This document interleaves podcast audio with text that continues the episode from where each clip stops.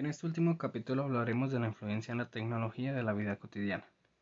La tecnología bien aplicada nos ayuda, por ejemplo, a organizarnos mejor, a comprender cosas nuevas, a llevar un registro de nuestras vidas y avances personales o a acortar distancias con amistades o familias. Sin embargo, la otra cara de la moneda es que al no ser conscientes podemos bombardearnos de información dañina, estresante o buscar situaciones en las que, en las que estamos expuestos en un riesgo. Las universidades registran cada vez más casos de depresión y ansiedad que están directamente ligados al uso de redes sociales. En las redes sociales interactuamos e intercambiamos información con personas con quienes de alguna manera tenemos algo en común. Filtramos las cosas que subimos o eliminamos de nuestros perfiles con base en la cantidad de likes, compartidas y comentarios que recibimos. Esta economía de la atención depende enteramente de la reacción que nos provoca el interés de otros y sus respuestas en redes sociales. Estudios han encontrado que cada like genera producción de dopamina en el cerebro y la activación de sistemas vinculados a la recompensa. Es por eso que las redes son tan adictivas. Otro factor de ansiedad en las redes sociales tiene que ver con el FOMO, que significa Fear of Missing Out, y se refiere literalmente al miedo que se genera al permanecer desconectado de las redes sociales y así perderse la oportunidad de compartir una foto que iba a generar muchos likes o nos enteramos en tiempo real del chisme del momento e incluso sentir que perdemos la ocasión de conectarnos con otros. También tenemos fenómenos que, que no están relacionados con lo que publicamos, sino con lo que observamos en redes sociales. El 75% de los usuarios de Internet han sido testigos del ciberacoso o ciberbullying y el 40% de los usuarios adultos en Internet lo han padecido en algún momento. La vulnerabilidad a lo que nos vemos expuestos es otro factor interesante no solo en adultos, sino también en adolescentes. Según la revista Forbes, el 33% de los internautas que se encuentran activos en redes sociales están en edad laboral, siendo Facebook con un 95%, YouTube un 70% y Twitter 56% las más comunes.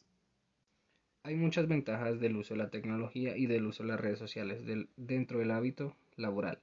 En primer lugar, la tecnología ha hecho que los trabajos sean más flexibles y que el home office y el remote office sean posibles para evitar factores estresantes como el tráfico o el ir a, la a calentar silla y así optimizar el tiempo de los empleados, eliminando barreras de horarios, distancias y distribuyendo en a forma un sentimiento de productividad y asertividad en el manejo de los horarios. Las tecnologías en la familia, sin duda la tecnología ha presentado nuevos retos para las familias actuales, especialmente en términos de comunicación, pero también ofrece nuevas formas de convivencia. En primer lugar, hay que enfocarnos en que las tecnologías son herramientas que nos ofrecen alternativas, así que hay que usarlas a nuestro favor y entender el papel que tienen en la vida de nuestros seres queridos. La propia tecnología ofrece alternativas muy divertidas como para vincularse como familia y acercarse, como ver series de Netflix y los juegos en línea. Pero la idea es que no dejemos que se vuelva una, una distracción, sino un momento de convivencia y diálogo.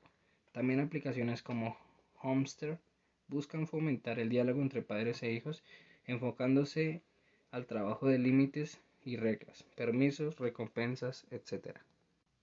Como se sabe, la tecnología es una extensión de la innovación del ser humano que le ayuda a desenvolverse de una forma en su entorno y el uso de las TICs. Puede ayudar a solucionar problemáticas y necesidades a los que se enfrenta la sociedad actual, sobre todo a grupos vulnerables con bajos recursos y escasas oportunidades. Las relaciones ciencia, tecnología y sociedad es un tema que ha permeado varios años y su objetivo es poner el avance de la tecnología al servicio del desarrollo humano, ayudando a favorecer e impulsar tecnologías que buscan, por ejemplo, cubrir los derechos y servicios básicos de manera equitativa, o aquellas que aseguran la posibilidad de producción, participación social y sostenibilidad en distintas sociedades. En este momento las tecnologías ya sabemos cómo afectan a la sociedad, cómo la ayudan y cómo se introducen en ella.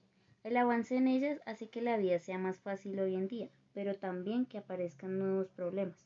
El ser humano tendrá que acostumbrarse a estar con ellas y hacer el correcto uso para que no afecte a nadie.